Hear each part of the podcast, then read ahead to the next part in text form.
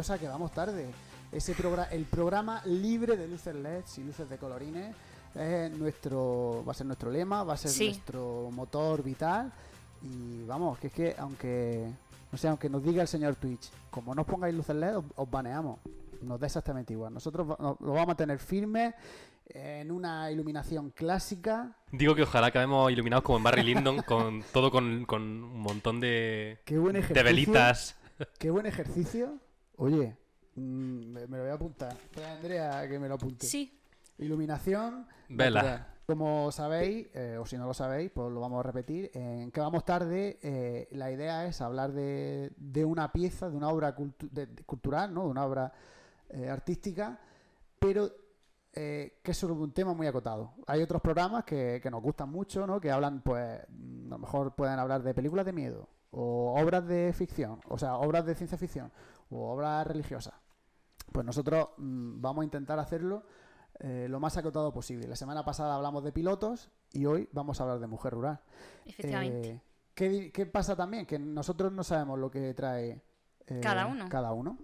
Entonces tenemos aquí estos pocitos en los que vamos a hacer una aventura para ver eh, que, que si bueno, adivinamos claro. lo que trae el o sea compañero. que eso sí, lo que sí sabemos es el tema. O sea, Sí. bueno, la, la, La obra, sí. la- ¿no? O sea, sí. no, la de obra. disciplina de la obra que cada uno va a traer y que no debe de coincidir.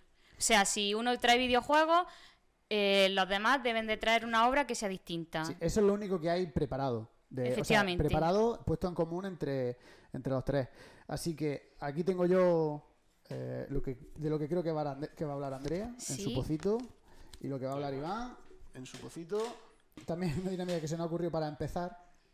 Es la de mm, Para hoy. para bueno para hoy en general todos los programas es hacer como un ranking de, de algo que tampoco sabemos lo vamos a lanzar y entonces pues el que más o menos tenga según la- como lo ordenemos ese ranking pues será el que empezará. Vamos a hablar de diostría.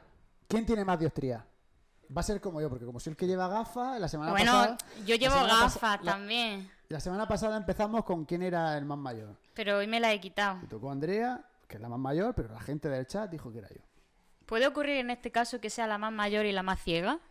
Es probable, es probable. A ver qué dice la, la gente del, del chat.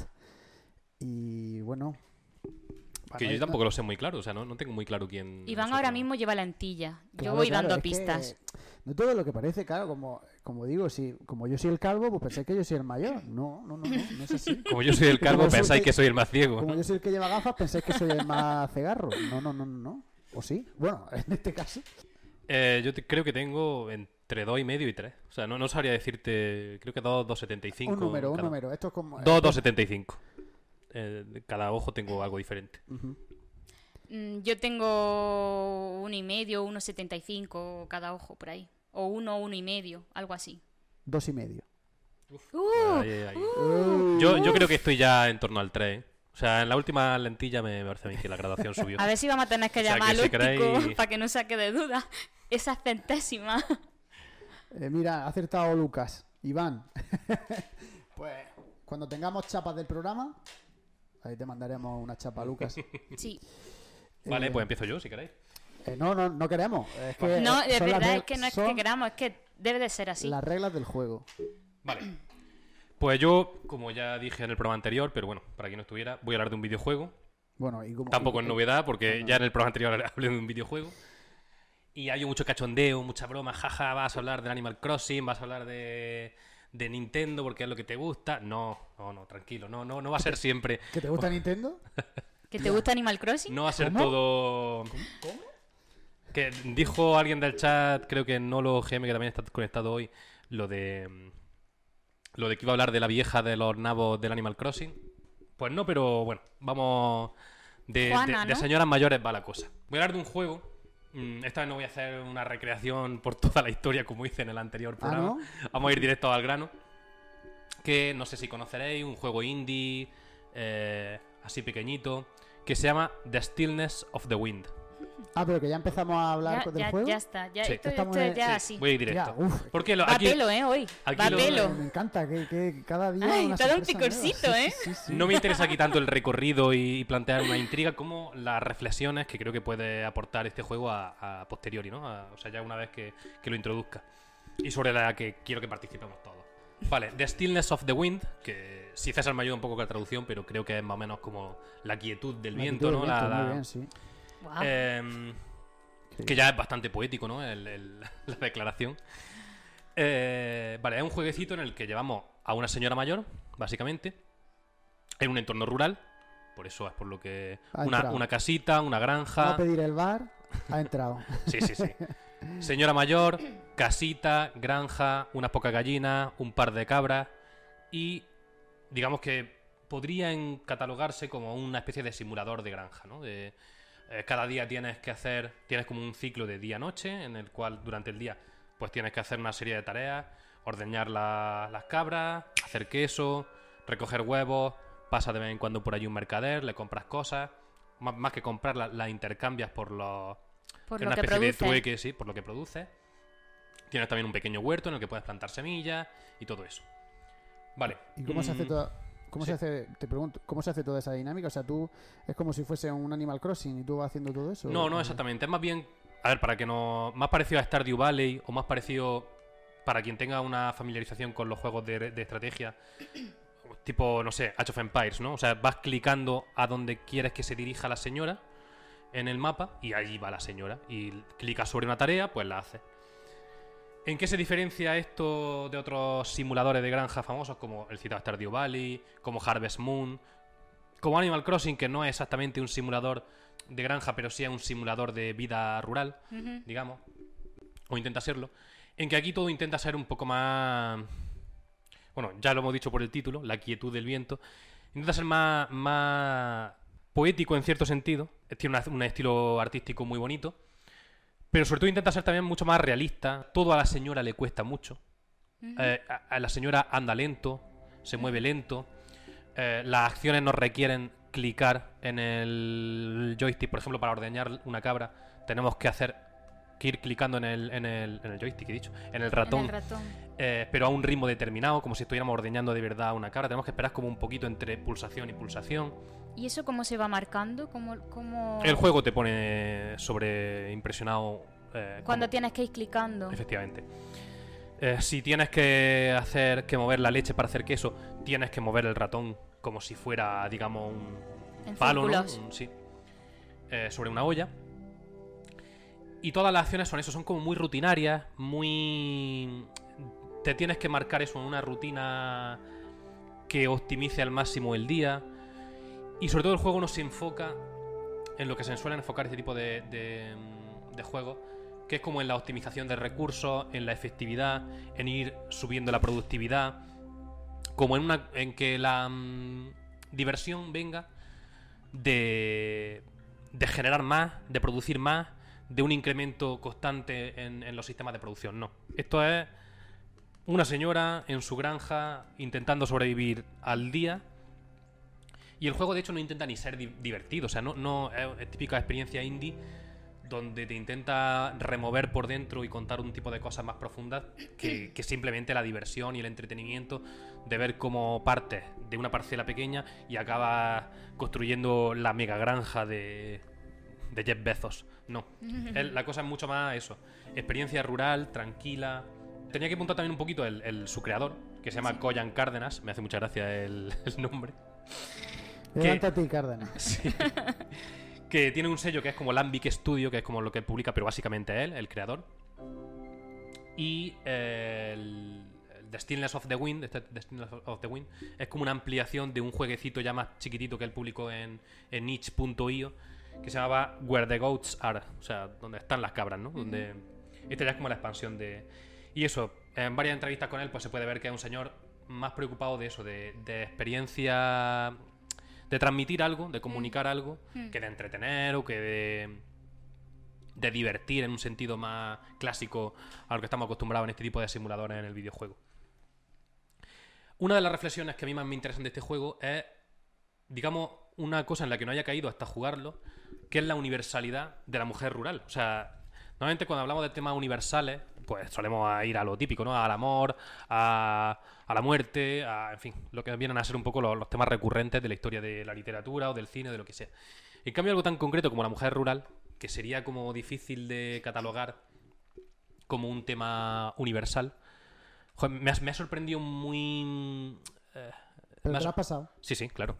O sea, he hecho los deberes, Bueno, por supuesto. de hecho, di más o menos aproximadamente cuánto dura el juego. Sí, el juego es muy corto, el juego dura una... No sé, creo que me habrá llevado unas 5 o 6 horas, ¿no? No tiene... mm, Fueron dos o tres tardes lo que tardé en completarlo. Vuelvo a lo, a lo de la universalidad en la, en la mujer rural. El juego es australiano, o sea, el señor es australiano. Y tú ves las imágenes del juego y, joder, podría ser... Perdón, australiano y no ha metido un canguro. en No, el pero es que ahí está la cosa. A ver, Andrea, en Australia la gente no cría canguros. Imagino, no lo sé, a lo mejor. Pero bueno, O sea, podrían atacarle. Si hay algún australiano en el Podrían- chat, podrían los canguros atacar a su Es que granja. este programa Claro. vale de montar mitos. Es que somos los cazadores de mitos. el juego tampoco se ambienta en Australia. O sea, es lo que quería ir. O sea, el juego va a una ambientación, digamos eso, digamos que pueda resonar en, cualquier partes, ¿no? En época. cualquier- Y tú ves imágenes. Nosotros somos de. César y yo somos de un pueblo de Almería, por eso estos temas nos suenan, no- nos tocan como de cerca, el de la mujer rural, venimos de entornos rurales y demás.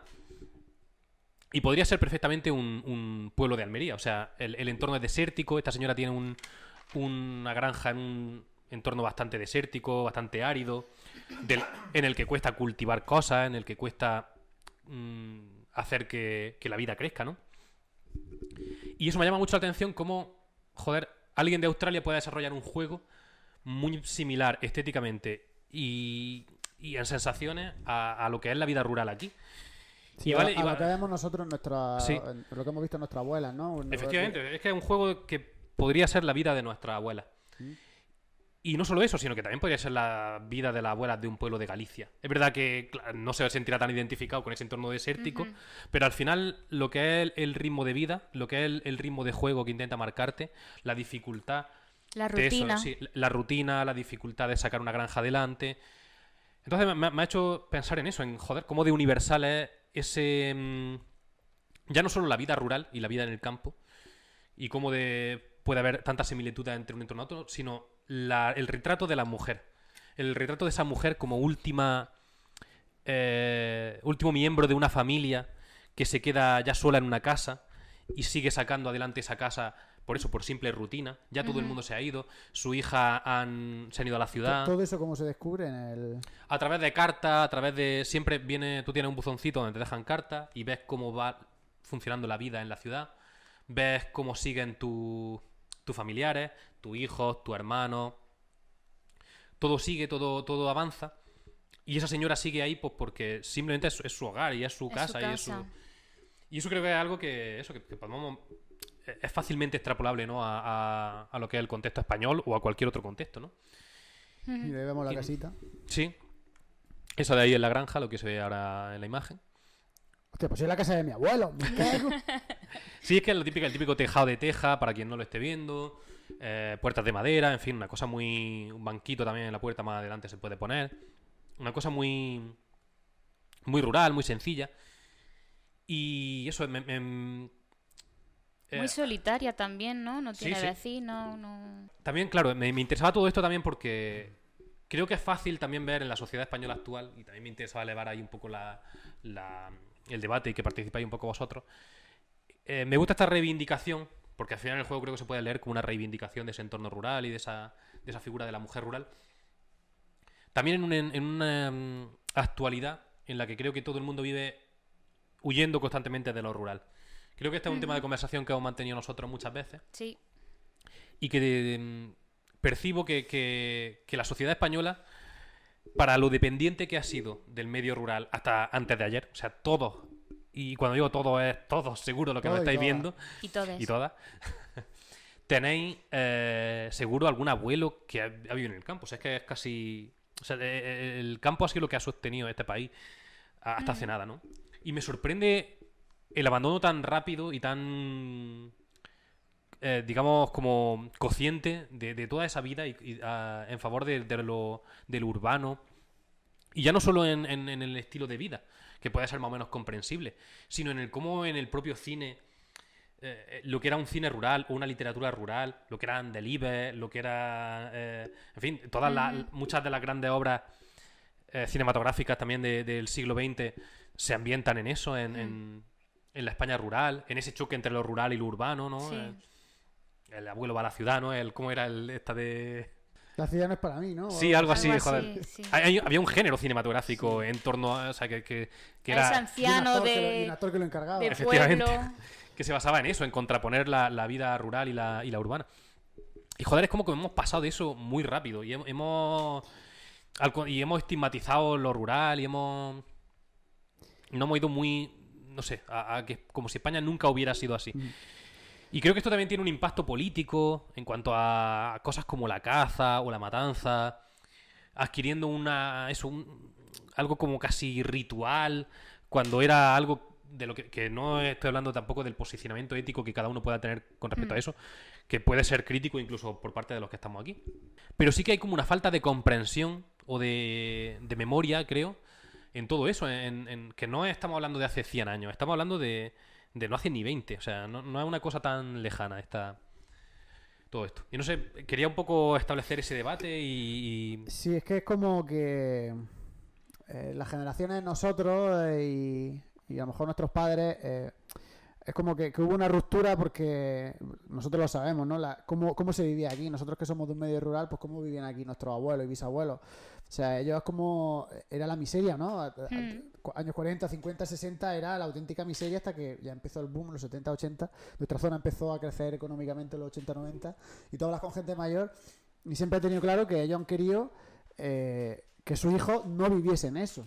Claro, que prosperaran. Que, pro- o sea, que, y por que eso lo hubiesen mandaban a lo la- mejor a estudiar Claro. fuera, a la ciudad. que esa vida que ellos habían vivido tan- de tanta penuria, Hmm. pues querían que para sus hijos lo completamente opuesto. Entonces los mandaron a estudiar y a que se fuese fuera.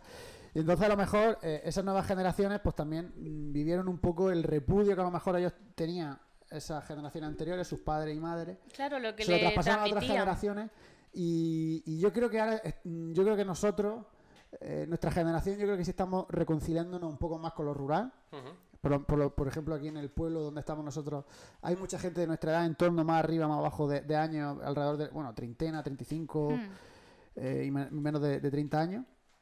Y están volviendo a reencontrarse y están viniendo aquí a, vivir. O sea se están comprando casa han, han vivido fuera. Nosotros también hemos estudiado fuera y hemos estado muchos años fuera del pueblo. Y tal vez eh, ese o sea nos ha hecho replantearnos que a lo mejor aquí no se está tan mal y que aquí hay muchas posibilidades y, y que la calidad de vida eh, es mucho mayor que, que- que en la ciudad en muchos aspectos y yo creo que nosotros sí nos estamos reencontrando y también está habiendo un nuevo tipo de mm, en, en el arte, eh, por ejemplo, ha sacado ahora una chica que, que la voy a mencionar aquí, que se me ha ocurrido ahora. Y además que es una chica que es del 91, que es de nuestra edad. Y es- ella se fue, creo que hizo comunicación audiovisual, trabajó en televisión española. Eh, o sea, que ha trabajado eh, haciendo guiones, ha trabajado en el medio audiovisual y, y se volvió al, al pueblo. Ella es de Castilla-La Mancha y, y se ha vuelto al pueblo y ha escrito este libro que, que parece ser que, que es... Mira, Feria es una oda salvaje a una España que ya no existe, que ya no es. Y hay un montón de gente que lo está recomendando y, y creo que... Y también estoy viendo otros tipos de creaciones.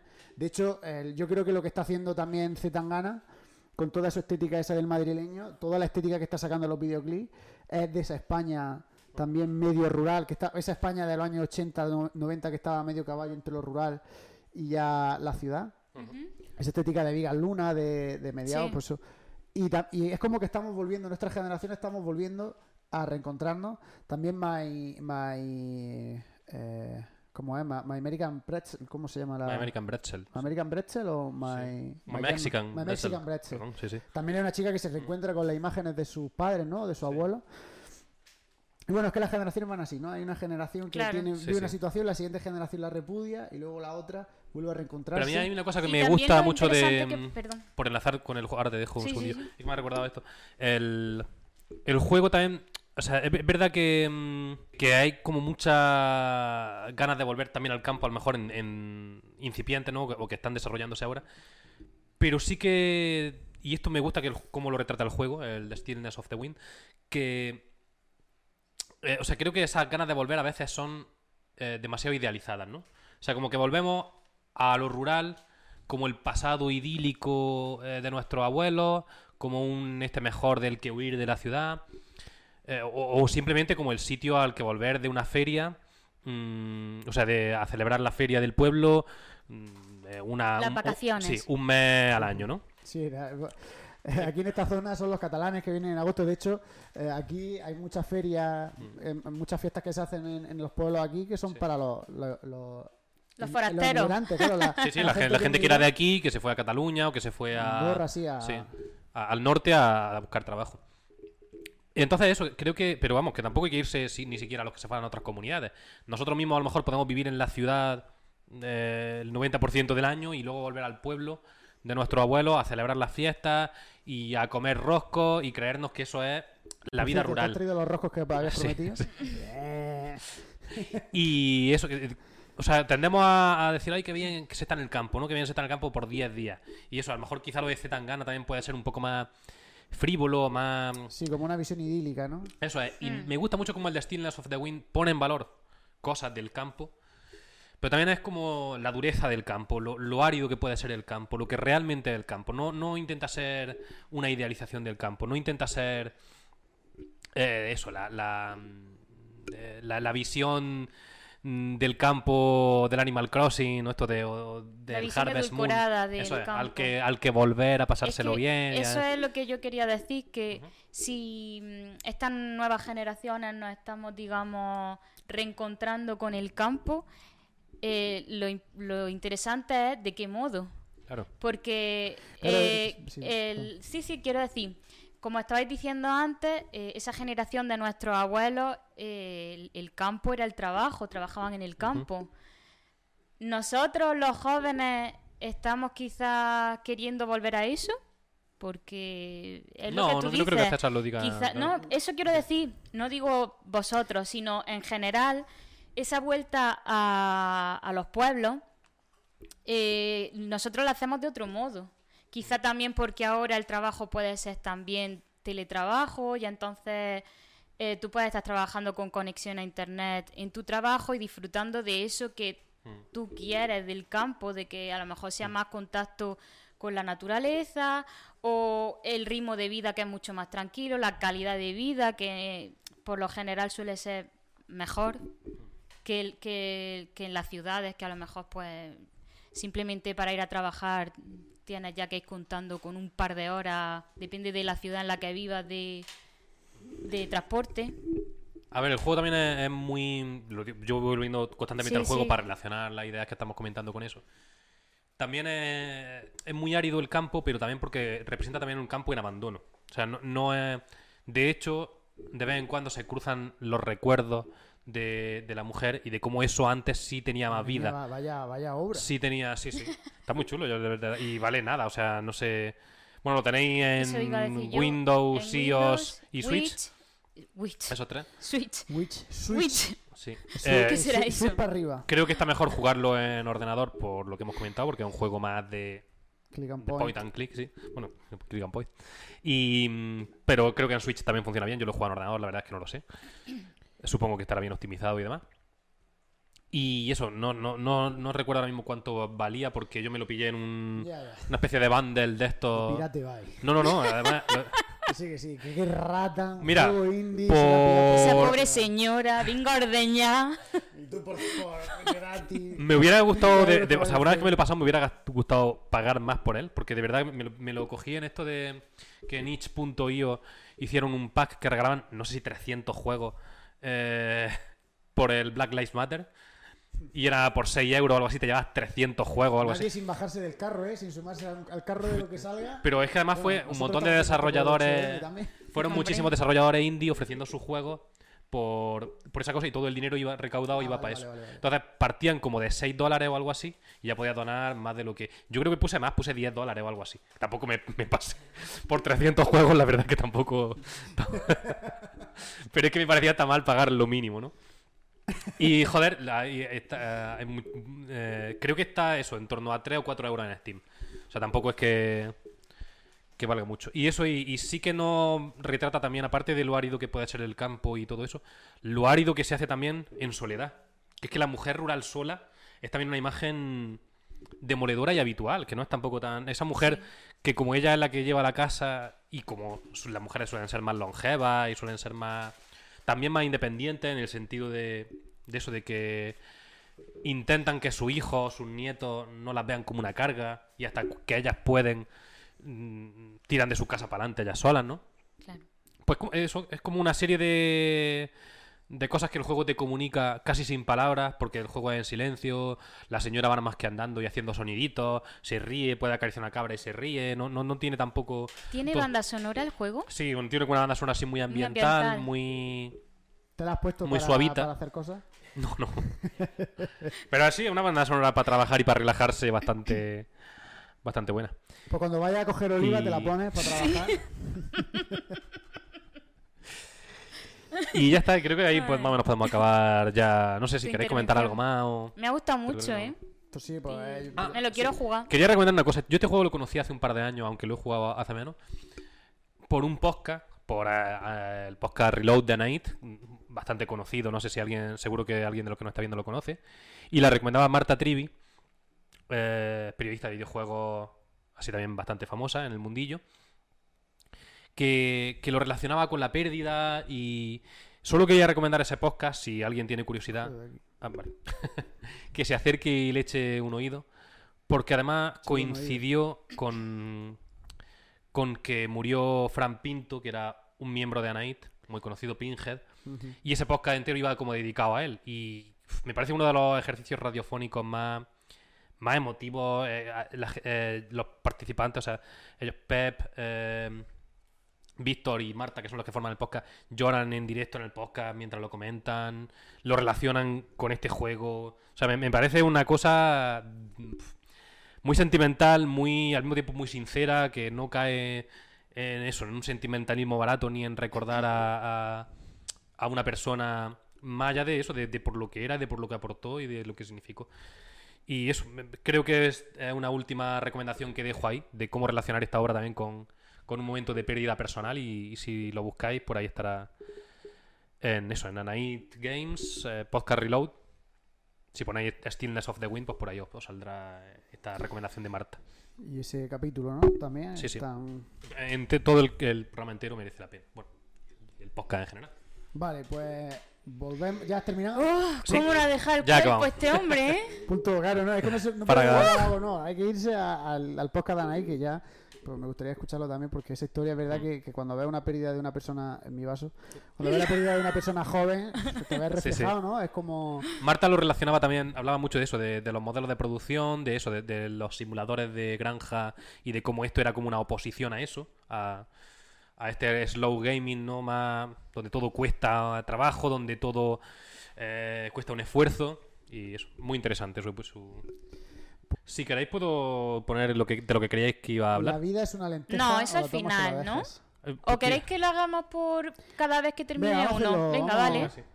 A ver, aquí creían que iba a hablar Luego de... sumamos a ver quién, quién ha tenido más. César creía que iba a hablar de Animal Crossing. Bueno, No. todo, todo es que... a- ¿Es por el meme? Ya, lo- por, por- no, por es lo que que lo has puesto. realmente lo pensaba, digo... No. Y Andrea creía que, quería que iba a hablar de el videojuego indie de la señora mayor en el campo. Bueno, Es que no me sabía el nombre. A mí me da miedo porque lo tené- yo creo que el mío lo tenéis muy claro. No sé... mm, Ah, puede ser, puede ser. a ver de qué va a hablar. César, esperamos tu sección. Sí. Vamos a hacer un viaje al pasado. Bien. Mira, como, como en el capítulo de antes. Venga, vamos a viajar. Eh, pilo- vamos, nos va a pilotar. vamos a montarnos en la nave. Vámonos. hacia el pasado. Y vamos a viajar a Cabo de Gata, año 1928. Mira. Un Cabo de Gata que para la gente que no había estado eh, es pues, bueno, es parque natural. eh, mm, muy árido porque bueno, es un entorno volcánico y vamos, es puro secano. ¿Hay canguro? No, no, porque no la han echado, pero seguro que ahí ah, crecerían bien. Un entorno semidesértico, aunque está al lado de la playa, pero un entorno semidesértico, muy árido, colores rojos, mm, rojizos, pardos. eh, vo- volcánico, eh, esparto. O sea, ya el entorno per se es desolador. Hmm. Y, y curiosamente de lo desolador que es, eh, bonito. O bueno, no sé si a lo mejor a mí me gusta porque he, he ido mucho por allí, ¿no? Y igual que cuando pasamos por el desierto de Taberna, hay gente que dice que feo que es, pero es que a mí me gusta el secano. Lo A lo decía, mejor yo veo mucho verde y me agobio, pero yo veo un secano o una rambla. Yo veo desolación y me siento en casa. Lo decía Jorge Ponce hace poco en, en La Resistencia, en, en la sección esta que tiene de criticar provincia. Dice, en Almería, tierra de, de grabar películas, y decía, nunca se ha grabado una película que sea de, de estar bien. Y entonces total. son películas de estar mal. Entonces, eh, nos situamos en ese espacio que, como dice Iván, eh, por- si no había estado, no habéis tenido la suerte de ir, eh, había estado, de una manera u otra, había estado a través del cine y a través de la Claro. televisión, porque muchísimas películas que habéis visto, seguro 100%, han transcurrido ahí. O sea que también es un, es un espacio que forma parte de nuestro imaginario, pero lo que pasa es que no lo sabemos. Sí. Hay una cosa que me gusta mucho de, de la idiosincrasia almeriense, que es que cada vez que aparece una película en, en la tele, siempre que aparece un desierto, hay una frase súper recurrente en Almería que es eso es taberna. Da igual que no sea que sea claramente el cañón del Colorado, pero eso es taberna. Eso, todos los desiertos del cine son taberna. Siempre que sea. Si siempre que se ve un desierto, un buen desierto, o una boja pasando, eso es, es taberna. O algo desolado. Entonces, eh, ya a día de hoy, siglo XXI, el- ya es un entorno árido. Ahora, bueno, ahora porque están los, los invernaderos, pero realmente hay quien trabaja también, eh, y, hay muchos inmigrantes, hay barriadas que, que pasas por allí, por, por los campos de Níjar. Y, y son campos de. O sea, son chabolas. Parece, hay momentos que si eres capaz de abstraerte, parece que estás en, en Marruecos o en. O, bueno, en, en zonas de- países del tercer mundo, pero también porque las condiciones en las que viven eh, son así, pues, eh, eh, infra, o sea, tienen infrasueldos. ¿está bien dicho? Infrasalarios. A mí me suena bien. subsueldo. Subsueldo. Claro, porque es un trabajo. Es que o sea, claro, lo dice con, Por, el, con por debajo del sueldo no está el creemos. subsueldo. Eh, claro. Y entonces, y imaginaos, pues es, ya un entorno desértico y, bueno, y, y- y hace un calor que, que, te- que te torras. Y, y esos trabajos, eh, como están tan mal pagados, pues los, cogen los, los inmigrantes sin papeles, ¿no? O sea, si ya es un entorno árido a día de hoy, esto es lo que quiero decir, y yo quiero que, que no- que nos transportemos Vamos. a los años 20, principios de siglo, que, que ya incluso Juan Goiti solo en Campos de Níjar, el famoso libro que no sé si la- tú lo has leído, No, pero. Eh, el micro. No, pero tengo ganas de leérmelo. Pues es un libro chulísimo, es, es un libro, es prácticamente un documental, el, el libro como está narrado, y ya él mismo en los años 60 está diciendo que eso es miseria. o sea, que, que lo- los episodios que él cuenta, hay varios capítulos que, que va narrando que él vivió, le contaron a los vecinos, y, es, como de como sí, de tercer mundo. Otro señor eh, enamorado de la desolación, que acabó viviendo en Marruecos también. Pues se enamoró, claro, por, Sí, sí. por- por- se enamoró tanto de Almería que dijo, Sí, sí, "Me sí, voy a Marruecos". fue buscando el, el- La el desier- desolación, el claro, la desierto y la La desolación. soledad. De hecho, en, eh, si nos situamos en el siglo XIX, eh, eh, ahí ya se sabía que Almería era de la Almería junto con Burgos y, y Huelva, mm, eran de, la- de las tierras más subdesarrolladas que, que existía a nivel de, de analfabetos, de gente que, no Mm. está- que estaba sin educación. Pues nos trasladamos ahí a ese entorno, 1920. Muy bien. Concreta, bueno, concretamente la noche, la madrugada del 23 de julio, Vale. allí en... Me, estaba- me lo puedo imaginar. entorno desértico, está clareando el día, está amaneciendo Clima suave. Y se escuchan tres tiros en la noche. Vaya.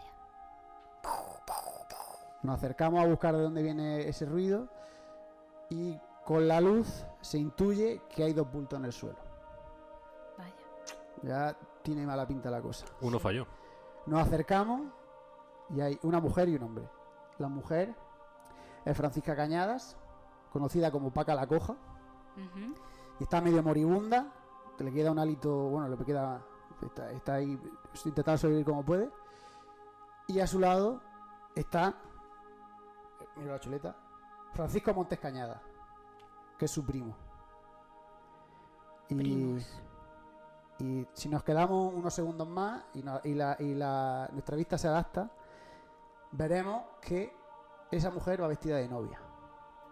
Vaya. y ese hombre que hay a su lado es su primo con el que se ha escapado porque se iba a casar y, y se iba a producir la boda al día siguiente y los dos escaparon porque no pues para que esa boda no se cumpliese. Si nos vamos unos minutos, a- bueno, una hora antes atrás, estaríamos en un cortijo ahí en ese entorno de, de- de Cabo de Gata.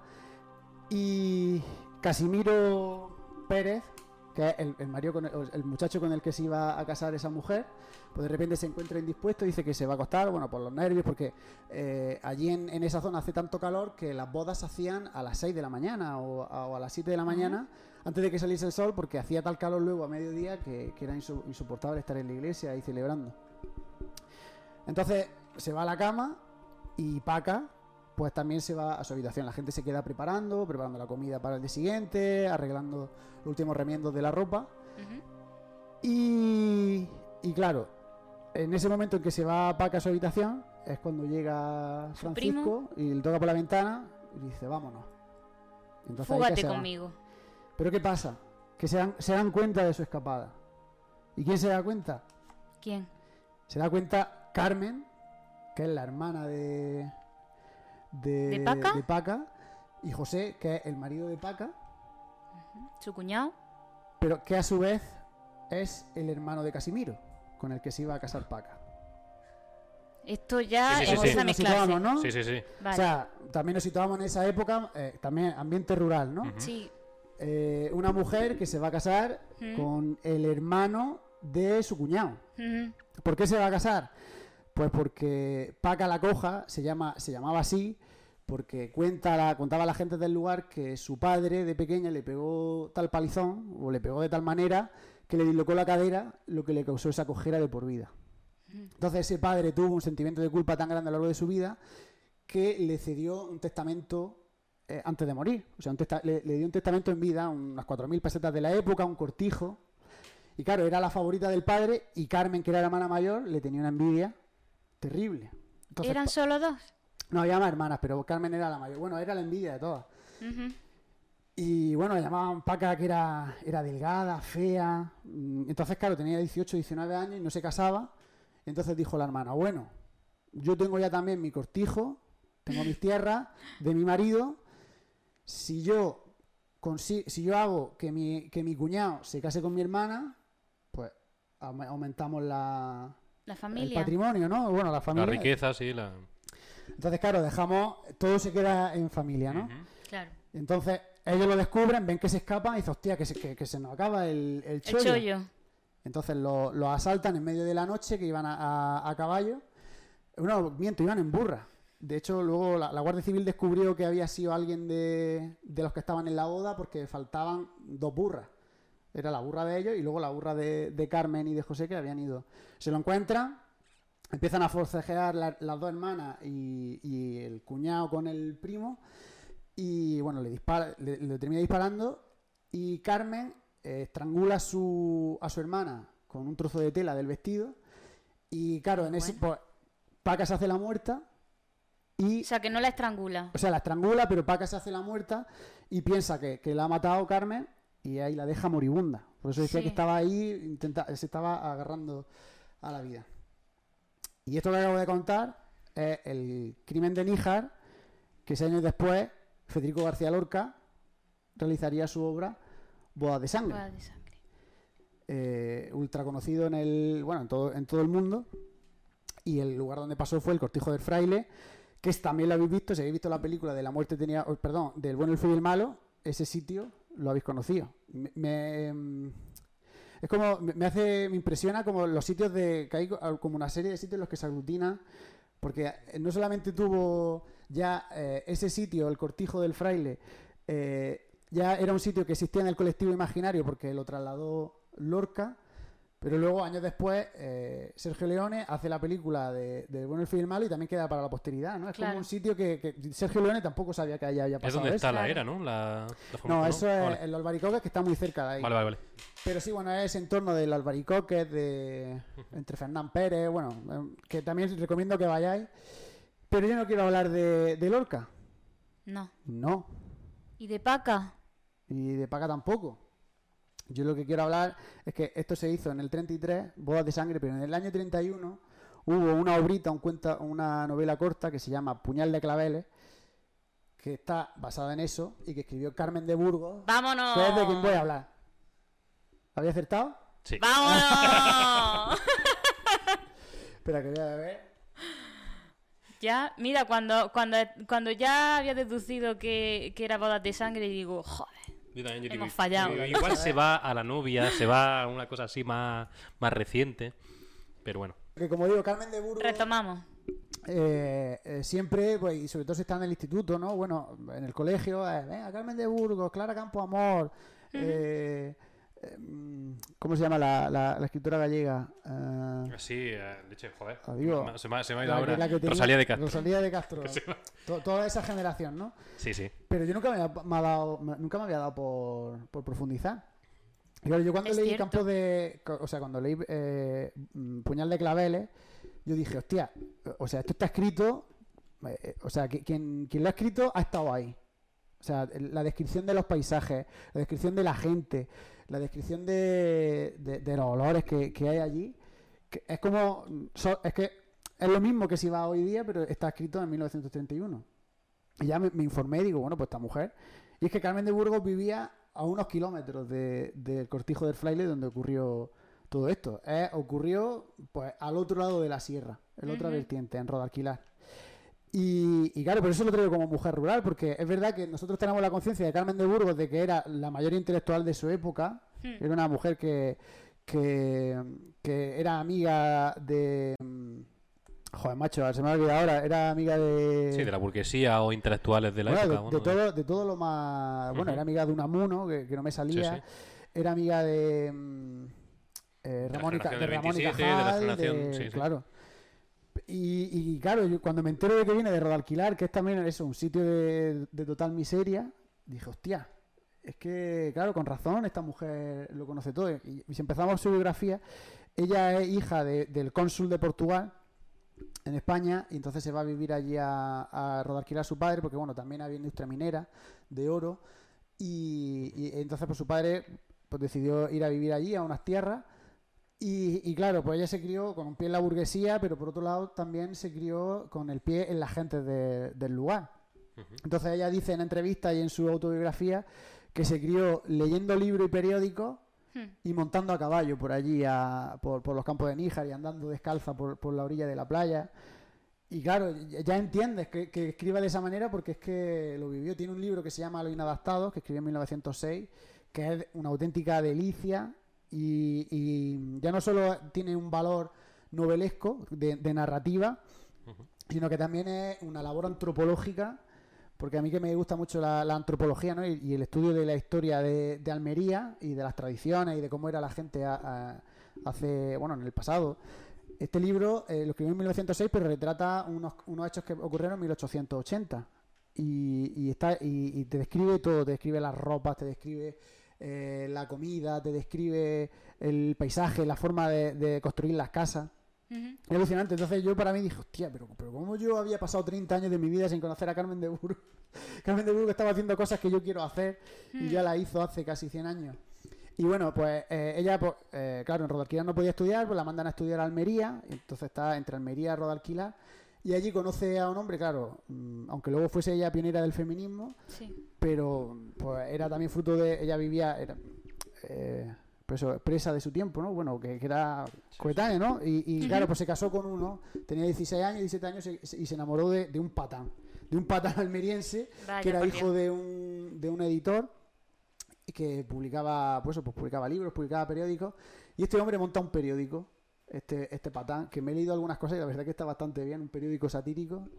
Pues entonces. Y el hombre era un vividor que estaba más tiempo fuera de casa. Vale, vale, patán te refieres claro. a. Vale, vale. Claro, de hecho, eh, En la convivencia conyugal. sí, la convivencia conyugal, eh, ella muchas veces, eh, mm, bueno, luego cuando se va a, a- a Madrid, bueno, luego lo cuento, pero ella tomó la rienda del periódico, porque como el otro no, no aparecía por allí, pues ella tomó la rienda, entonces empe- empezó a, a maquetar ella, porque no salía, había que sacar un periódico cada se- semanalmente y no llegaban los plazos, entonces ella escribía nombres, o sea, escribía artículos con otros nombres eh, y estaba al pie del cañón para, para la edición. En esa época también pierde a tres hijos y luego tiene una hija.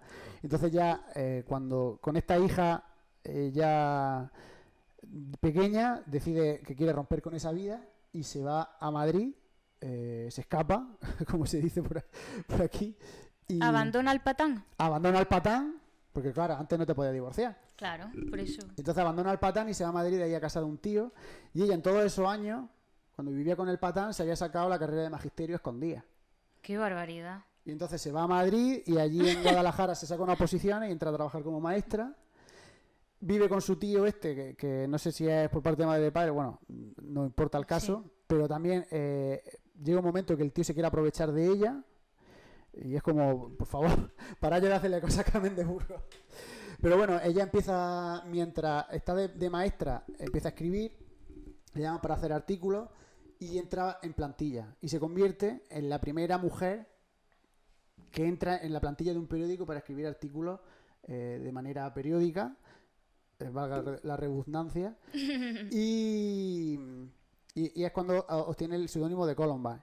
No solo es la primera mujer en este sentido que, que periodístico, la, la primera mujer que escribe artículos a sueldo, asalariada en, en un periódico, sino que también se convierte en la primera corresponsal de guerra de, de la historia, por- en España seguro, y luego me he puesto ya a investigar a, a nivel mundial, y lo primero, y, y encuentro crónicas de, de la Segunda Guerra Mundial, de mujeres periodistas, de corresponsal de guerra en la Segunda Guerra Mundial o la Primera Guerra Mundial, pero es que ella, Carmen de Burgos, se fue a, la guerra de Marruecos, a principios del siglo eh, XX.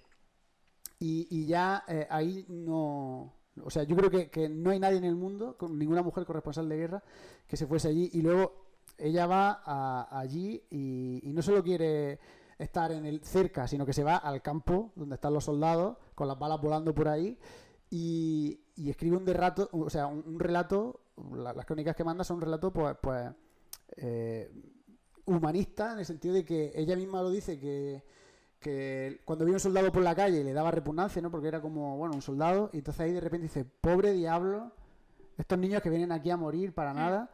Y, y es que ella siempre estuvo, toda su vida la pasó eh, de- del lado de la gente que estaba en los márgenes. Y entonces en sus columnas de opinión, pues hablaba de, de la de las mujeres que trabajaban en las tabacaleras en condiciones eh, infrahumanas, no infrasalarias.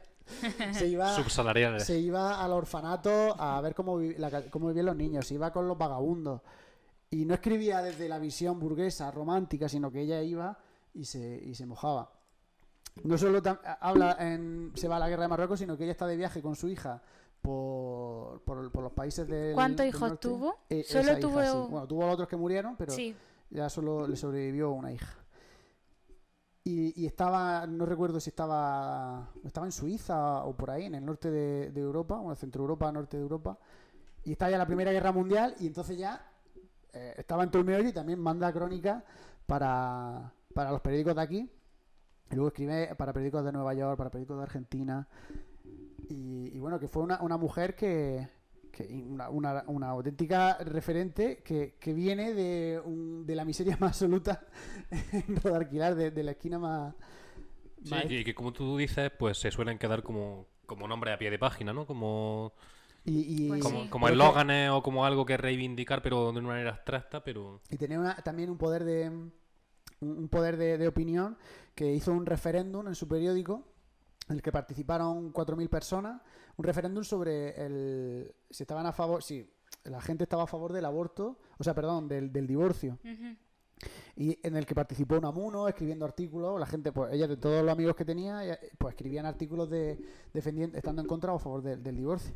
Eh, salió que sí o sea que ya sentó unas bases para que luego en la República el divorcio se aprobase en el, en el 33 y también y es curioso porque hizo un, un referéndum para, para a ver si estaban a favor del voto femenino y salió que no en ese referéndum en, en el periódico.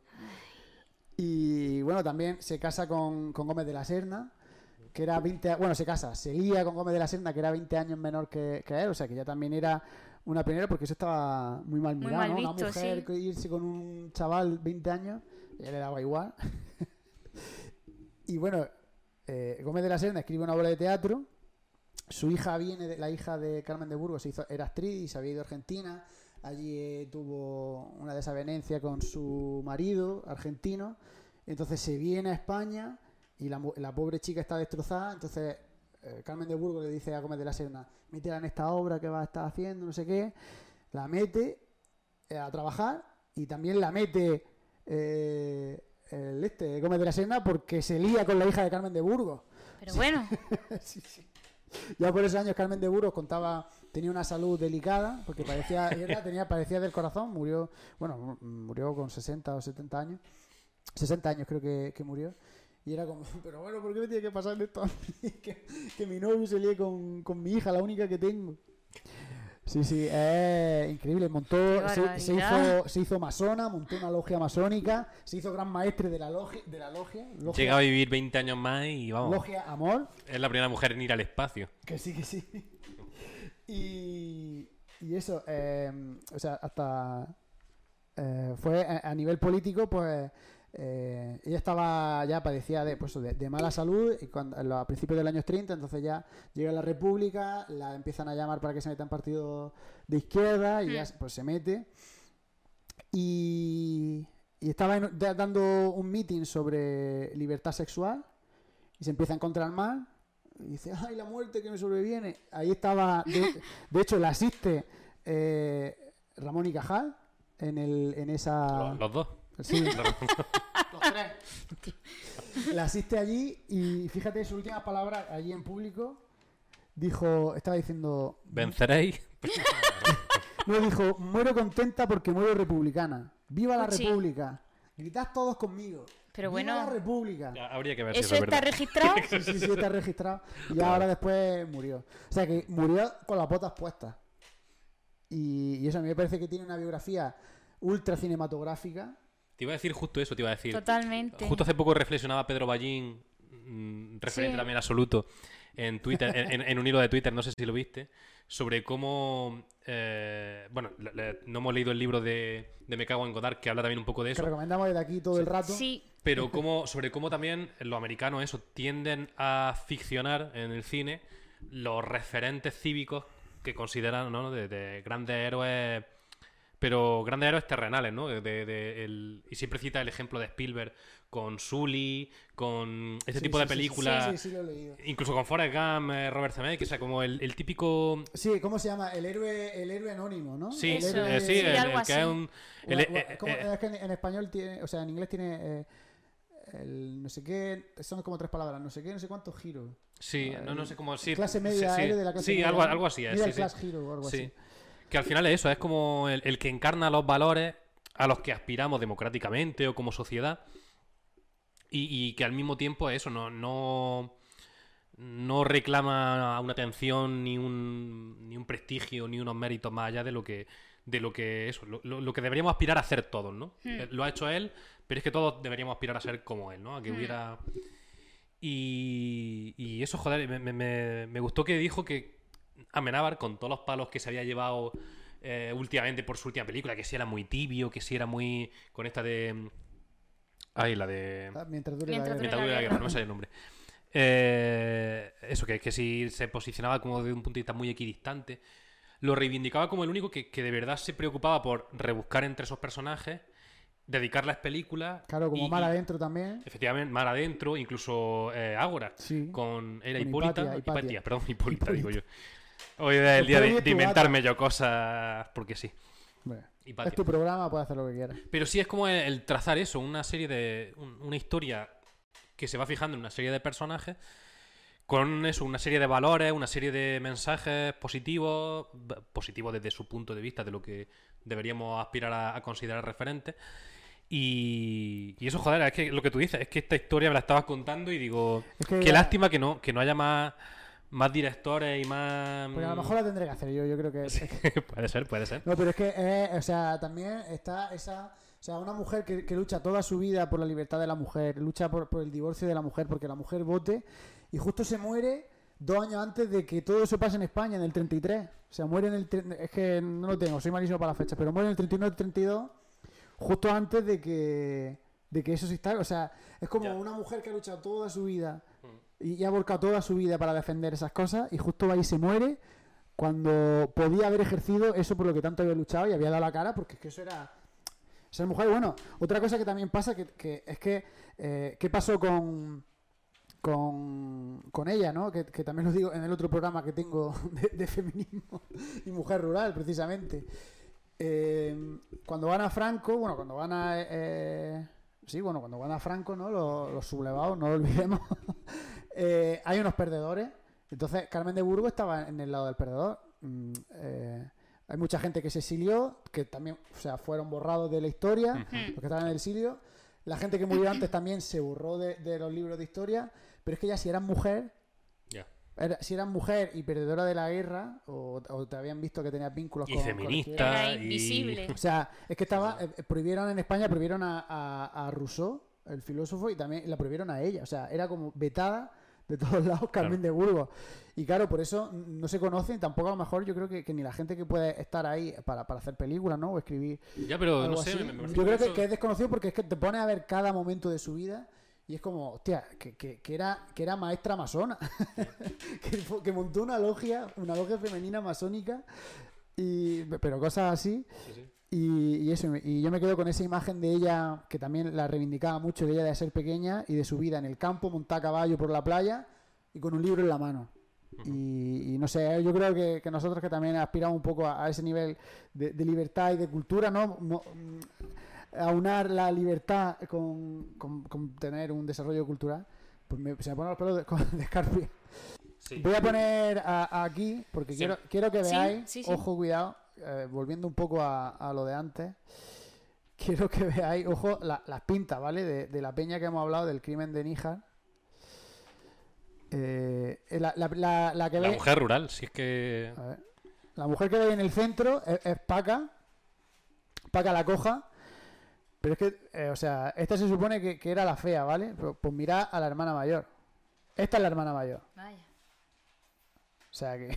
Pues es No son los que. valores, los valores de la época. Sí, pues típica eso, típica mujer que a lo mejor tenía ahí 25 años y, tenía No, y ya que pinta también a lo de. mejor las fotos no le hacen justicia a ninguna de las dos. Es que. Eh, esta foto que, que me encanta. Aquí Carmen de Burgos. Fijaos. Rode- a ver, a ver que ve aquí lo ves. Carmen de Burgos rodeada de pollas viejas. Ya de la época. O sea, ya eran pollas viejas en, el año- en los años 30. Pues, y aquí a, a su lado ahí medio moribundo, un amuno, que no sé si, si lo podéis ver. Sí, sí, se ve bien. O sea que, que es una figura que, que quería destacar por eso. A, a ver, a ver si El crees. intelectual más importante de. A ver si hemos Sí, acer- es que no a, a ver si hemos acertado. Carmen de Burgos. Carmen de Burgos. Bueno. Vamos, lío, Bueno, Andrea? sí, Tírale. vamos a dejar los años 30. Vamos a venirnos ya a la actualidad. Y bueno, yo voy a hablar de un cómic, pero antes de hablar de ese cómic, quiero haceros una introducción eh, para hablar primero de, mm, de otro medio que si no hubiera pasado por ahí yo, si no hubiera quizá explorado eso, no habría leído ese cómic de. no le habría dado esa interpretación que le he dado después. Eh, yo ya os comenté hace tiempo que en YouTube hay un canal de YouTube que seguía mucho, que era de una chica japonesa que es más o menos de nuestra edad, que tenía un canal de YouTube donde eh, habla un poco... No, no, no habla, quiero decir, eh, muestra su vida, es como una ventana que ella crea de su vida, pero no muestra la cara, no se le oye su voz, entonces crea ahí como una división entre esa necesidad de conectar con el mundo y, y al mismo tiempo eh, mantenerse en su privacidad absoluta. También quizá un poco muy japonés esto, ¿no? Porque suelen ser muy reservados. Y ¿Puedes decir cómo es el, el canal? Y lo voy buscando Choki en- se llama ella. Vale, De hecho, ni siquiera sé cómo se llama su nombre real, porque yo creo que esto es como un... Sí, es un canal como muy ASMR, ¿no? También muy. Sí, sí. Entonces, eh, se ve que hay ahora muchos canales así, que no solo son de, de japonesas, sino que hay eh, todo tipo de nacionalidades que, que hacen esto, ¿no? Que es como que eh, es como compartir un poco su vida, pero que no es mm, que no están hablando, sino que simplemente te lo muestran con imágenes. Eh, Sí, se es también un poco impersonal, ¿no?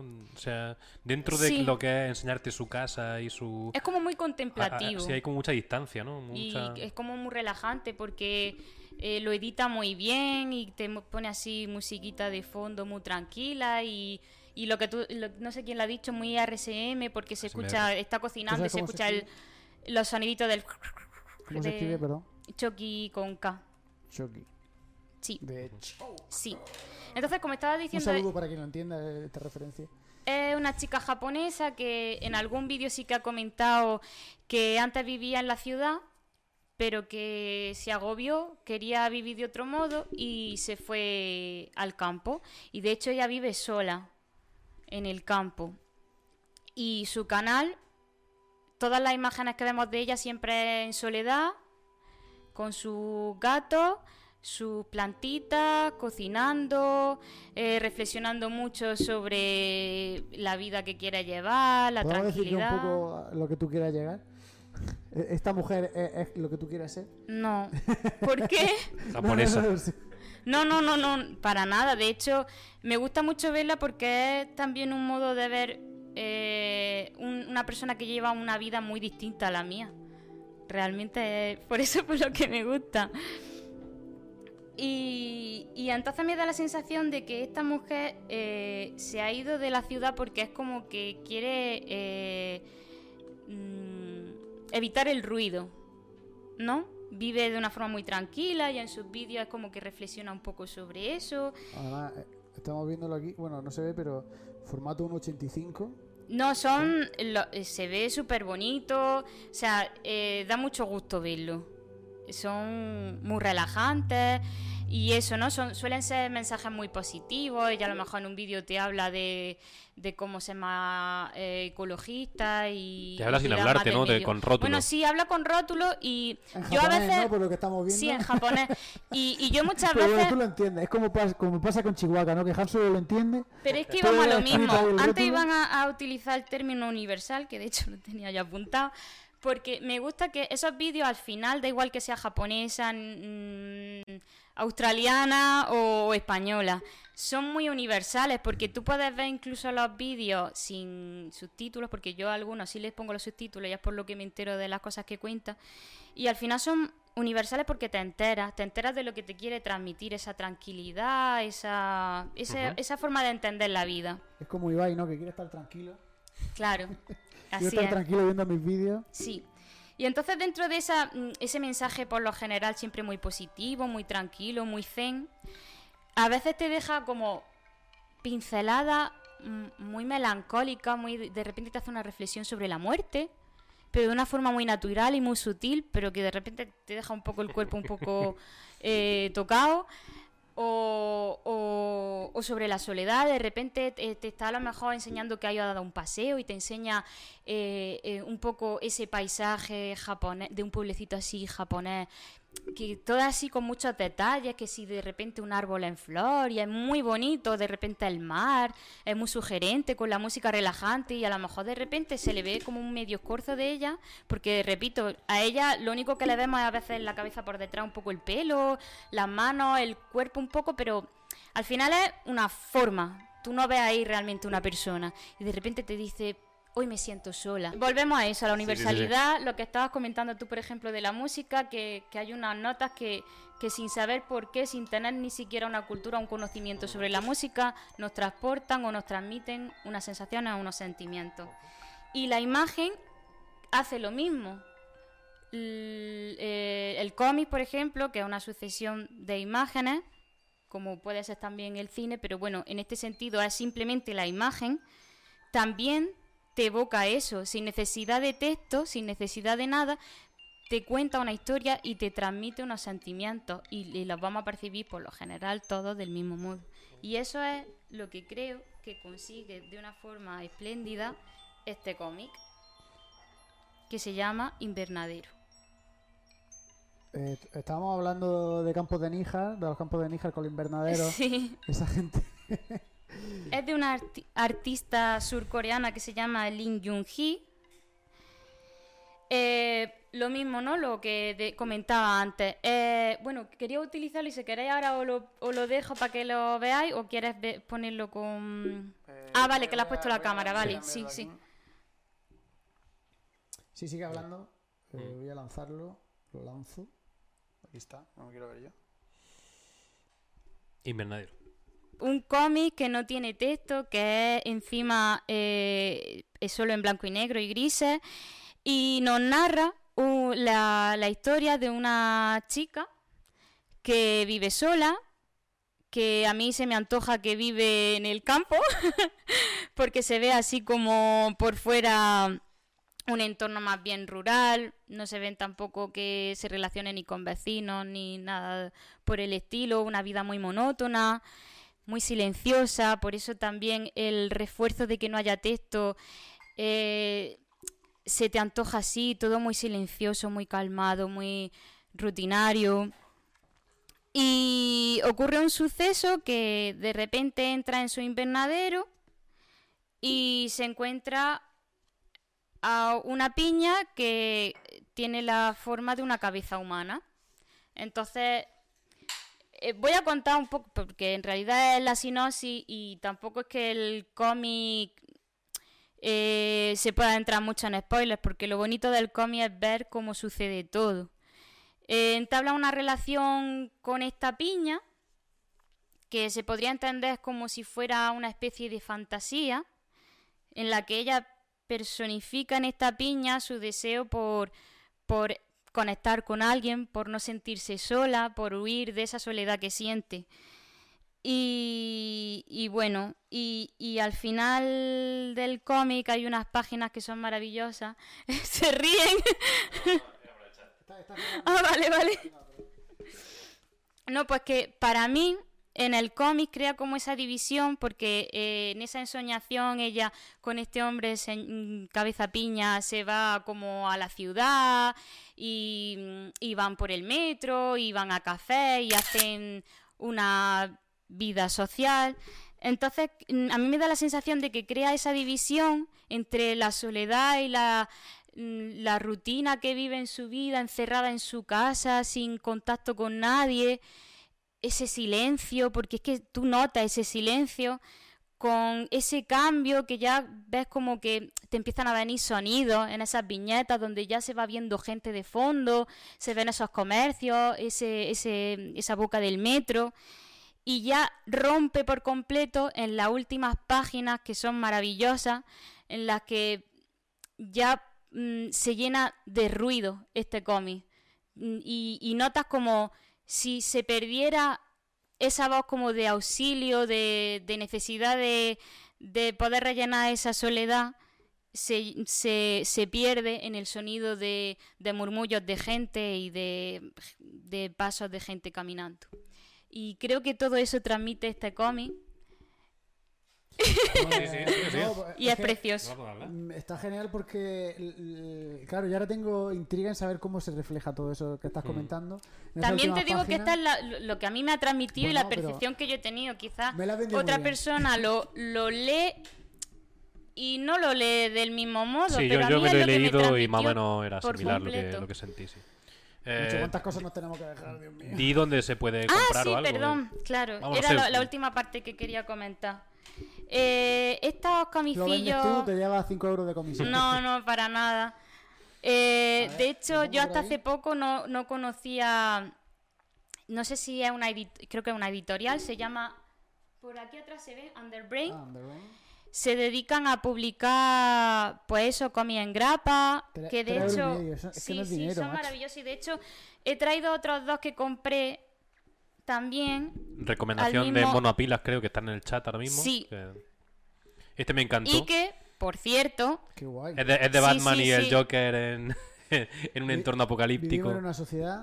Sí. Se puede ver perfectamente que vivimos en una sociedad. desde Es aquí. que no, me, no me quiero ver. Eh, queremos fomentar a que la gente está muy guay comprarse cómics que son Grapitas. famosos y Tía. célebres muerta, y que fuck. son obras maestras, pero mm, a veces descubrir joyas que son como po- golosinillas, como le digo yo, que te encuentras y las un día disfrutas igual que, que si te leyera un libro de, yo qué sé, de Alan Moore o de Paco tío. Roca o yo qué sé. Se me ocurre que a lo mejor un día tenemos que, Es chulísimo. que llamar a Monoapilas, ¿no? Un día de Just Chatting. Pues Sí. sí, sí. Y que se traiga una Y buena que por cierto, de hablando de cómics. monoapilas, pues ya que estaba, me he traído un cómic suyo para hacer un poco la promoción. Decirle a la gente que no lo conozca, se llama Javi Cava, está, ilustrador y dibujante de cómics maravilloso, tiene un talento increíble Mejor persona. y que Esto si quieren, por él, ojo, ojo, ¿eh? sí, y que si quieren pueden seguirlo en redes sociales. Monoapilas creo que es tanto Sí, en como por los que estáis viendo el chat, Sí. pues... tanto en Instagram como en Twitter, creo. Pues Perfecto. eso es. Pues me ha encantado. Eh, Sí, ahora muy me, lo, me lo dejo esta noche. Por supuesto, lo esto lo leí en. Eh, Y espero que, lo disfrutéis igual que lo hice yo. Para terminar el programa tenemos una sección que se llama La Polemiquita, en la que eh, cada uno de nosotros, bueno, uno de nosotros eh, va a hablar de un tema polémico. Que puede ser polémico en el sentido de que es algo que a lo mejor, socialmente a lo mejor es como que la gente lo ama y lo adora y, y el que lo dice, pues no le gusta, le parece que no está bien, ¿no? De ahí la polémica. O por el contrario, algo que está denostado y que nosotros pensamos, uno, de nosotros piensa, que, eh, que realmente eso tiene un valor y que, y que vale más de lo que la gente. Yo creo que, el ¿no? término opinión polémica se, se entendía Sí, por sí bueno. mismo, pero No, pero porque Sí, siempre claro, parece que la polémica ¿no? tiene que ser negativa, Sí, ¿no? sí, pero sí. puede ser también una polémica. Sí, una reivindicación. Una. Claro, es que eso era o la polemiquita o la reivindicacioncita. Total, que mientras eh, leemos esto y ahora leemos el chat, pues os lanzamos. pa- mm, queremos que la polemiquita de cada programa la diga eh, como penalización. ¿Cuál de los tres eh, ha traído una obra que está más cogida por pinza? claro. Eh, Iván con su videojuego eh, de una mujer rural eh, ahí perdida. Eh, yo con Carmen de Burgos o tú con, con el Invernadero. O tú con una china. O tú con una coreana. Perdón, surcoreana. Bueno, en que realidad japonesa. no Pues sabemos. dejaremos la- la- No, que es democracia hable, la gente del chat, y poniéndolo y mientras vamos a ver. Eh, que- bueno, sí, aquí ¿no? había Ardalén, comicazo de Miguel Ancho Prado. ¿Y qué pone? El, el del, el del Prado. El del, Ah, el de ¿no? Miguel Ancho Prado. Querías poner. Pues yo también el de Ardalén. Ardalén. Yo- yo- yo es bueno, que no- pues. no- si que se puede contar como acierto que acierten, eh, aunque sea que en nos el pongamos de acuerdo, ¿no? Claro, que os pongáis de acuerdo. Yo la piña. Yo lo reconozco. Es que más que nada, yo, yo me Yo leía- quería traerlo. Sí, sí. Y a mí me dijeron mujer rural y dije, me, me vale. A ver, polemiquita. Vamos allá. Esa gente Uy, uy, uy. que en un acto de amor y romántico le compra una estrella a su pareja y le pone su nombre. Bueno, eh, yo creo que hay cero polémica aquí, ¿no? O sea, Bueno, polémica para ella. O Para sea, mí sí me lo refiero- es, porque está esa gente que cree que algo, bueno, que sea algo romántico o no, eso me da igual, eso cada, entra en dentro de cada uno. Pero, mm, por favor, vamos a dejar de comprar estrellas. No tiene sentido. El universo Mira, es de todo. habría que aclarar un poco también cómo funciona esta sección de- en el futuro, ¿eh? Porque... Nunca, a ver, eh, nunca, a ver, realmente nunca me lo había planteado de esa manera. Me, hace, me hace mucha gracia cómo está relacionada la polémica, o sea, del, princi- del principito a comprar estrellas. Hostia, O sea, está bastante relacionado, ¿no? no... El universo es de todo y todas. Por supuesto, O sea, que ¿qué, qué mierda eso? de, comprar estrella? Pero es que no compra la estrella, le pone el nombre a la estrella.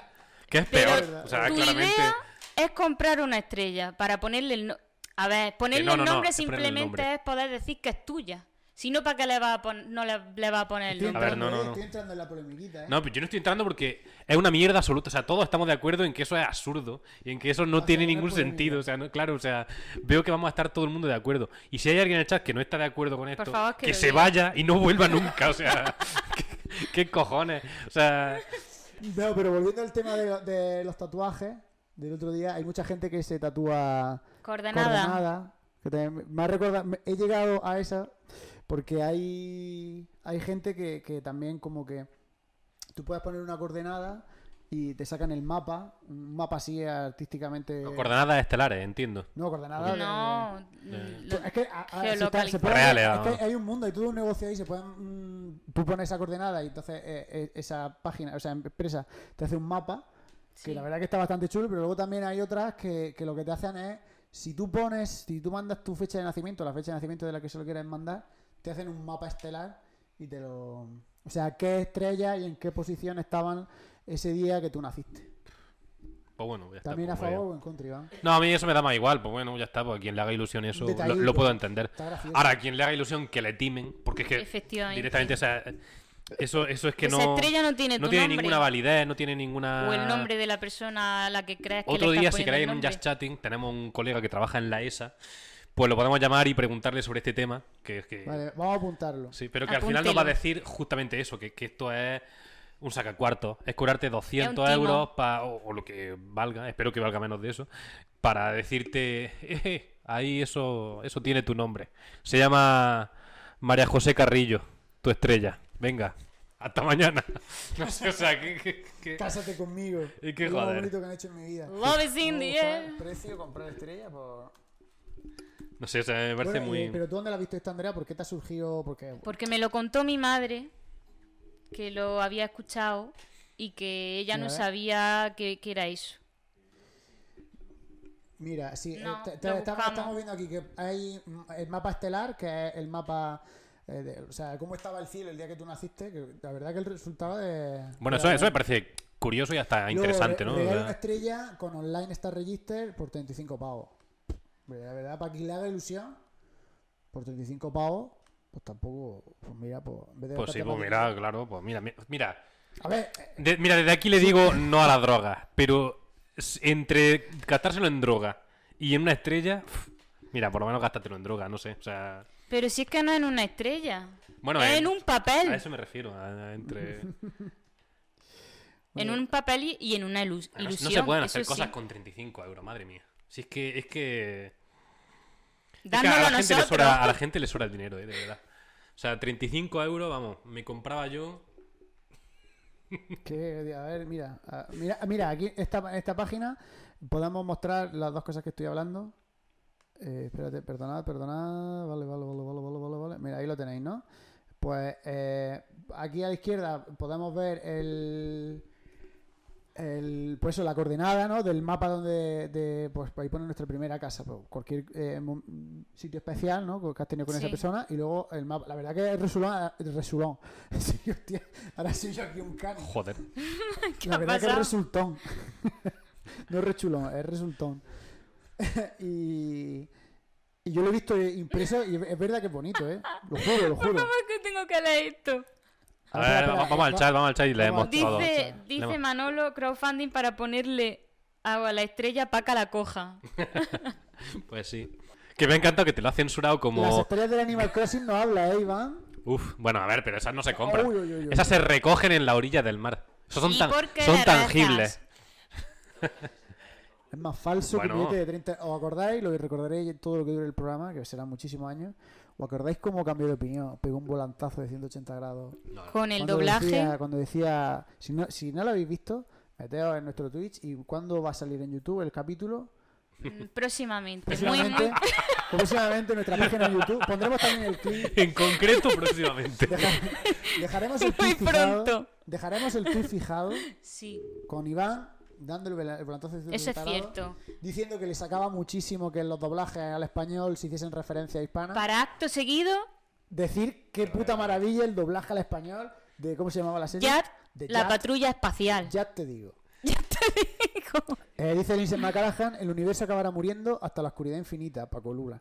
Es que eh, Bueno, me consta que, que Linkin eh, ahora está a topísimo con, con un vídeo, un time lapse que hay en YouTube de 30 minutos en el que se muestra el fin del universo. Ay, señor. Eh, pero el caso es que es bonito, ¿eh? Yo el otro día no lo puso en su casa, es bastante bonito. También lo he recomendado de aquí. Poner time lapse eh, eh, final del universo y es digno de ver. Lucas Wildfire, tatuarse códigos de barras también. O también el. Y ya tatuarse el código latido- el de estrella, ya eso tiene que ser. corazón de tu hijo. Oh, O también se estila mucho el, eh, tú hablar al micrófono, y entonces la onda de sonido que sale, pues a lo mejor Oh. es te quiero, Antonia. Entonces la onda de sonido hace así. Oh, Antonio, Antonio Resina ha hecho un chiste en el chat que es, es- es de van. O sea, es, de, es, de, es digno de. ¡Oh, Dios! es digno de eliminación. Dice Antonio Resina, el que es romántico es Mario Vaquerizo que le compró un estado en Estados Unidos a su mujer y le puso su nombre. Hostia. La verdad que tenemos, los, tenemos a los seguidores que nos merecemos, ¿eh? Sí, sí. Y después de esta polemiquita, pues termina ya el programa de hoy. Muchas gracias por estar ahí, los que nos habéis seguido en el, en el chat. Eh, y a los que estáis viéndonos en YouTube, sea cuando sea que se pu- publique. Mira, Andrea, pero bueno, también debería mirar Iván. Sí, sí. Bueno, Este, este me toca editarlo a mí. bueno pues y a ver, yo también, lo- yo también hemos dicho que nos vamos a repartir las tareas. Sí, de sí, sí, por supuesto, sí, no hay problema. Muchas gracias por estar ahí, muchas gracias Alexis por, por ser el host, como hemos dicho antes. Y somos, que vamos tarde, el único canal de Twitch que no tiene luces LEDs. Y esperemos que así sea por muchísimos años. Y bueno, no tenemos Twitter todavía, pero a lo mejor cuando lo veáis en YouTube ya lo tenemos. O sea que poner en Twitter que vamos tarde. Si estáis viendo esto en Twitch, bueno, si lo estáis viendo en YouTube, danos followcillo en Twitch, que vamos tarde. Y si nos estáis viendo en Twitch en el este, pues danos follow también. Subscribe en el YouTube, que vamos tarde. Es muy fácil. Buscar que vamos tarde, yo creo que no hay nadie. Bueno, sí había alguien, pero no ha emitido nada. O sea, hay, otro perfil que no ha emitido nada, por eso no somos nosotros. No, nosotros el del caracol. Eso, el del caracol. Gracias, Laura. Nosotros somos nosotros. Muchas gracias. ¿Sabes? No, por si no queda claro. Vosotros en el canal que veis que salimos nosotros, suscriba a ese canal. Eh, ¿De qué tema vamos a hablar la semana que viene? Bueno, el próximo programa. Pues yo eso yo creo que salió la, la semana anterior por la decoración que teníamos. En lo del tema taurino. Y yo creo que, que podría ser toros. Va a ser un reto ¿eh? importante a ver qué traemos, qué obra de arte cultural, personaje Uf, traemos. Bueno, podemos traer de lo más evidente. a Sí, sí, jamón, jamón, dicen por aquí. Temática toros. Ya sabéis, los toros. Venga, Lo- pues. ¿Algún videojuego que de toro? No, no, no. Yo ya sé de qué hablar. Va a ser, va a ser literatura. ¡Hostias! Ya, ya lo Voy a tenía. hablar de cine, la película Ferdinando. Hostia, no. No. No, lo sé, no lo sé. Yo La verdad que tampoco no lo lo tengo sé. claro el, el tema. Bueno, a lo mejor en el Just Chatting de esta semana podemos adelantar, como hicimos la semana qué pasada. podemos complicado. Ah, Bueno, también vosotros desde casa, los que nos estéis viendo en YouTube, eh, podéis dejarnos en los comentarios o, o rep- o mandándonos en Twitter de qué tema os gustaría que hablásemos. sí, sí. Os recuerdo que eh, la idea es temas muy concretos, ya, ya hemos tocado pilotos, mujer rural, la semana que viene toro. Eh, pues cualquier cosa que se ocurra, intentaremos traer un tema, o sea, traer una obra relacionada con ese tema. Que puede estar bien traída o cogida por los pelos, o bueno, eso ya dependerá de vosotros decidirlo. Muchísimas gracias por estar ahí y nos vemos en el próximo programa. Muchas gracias.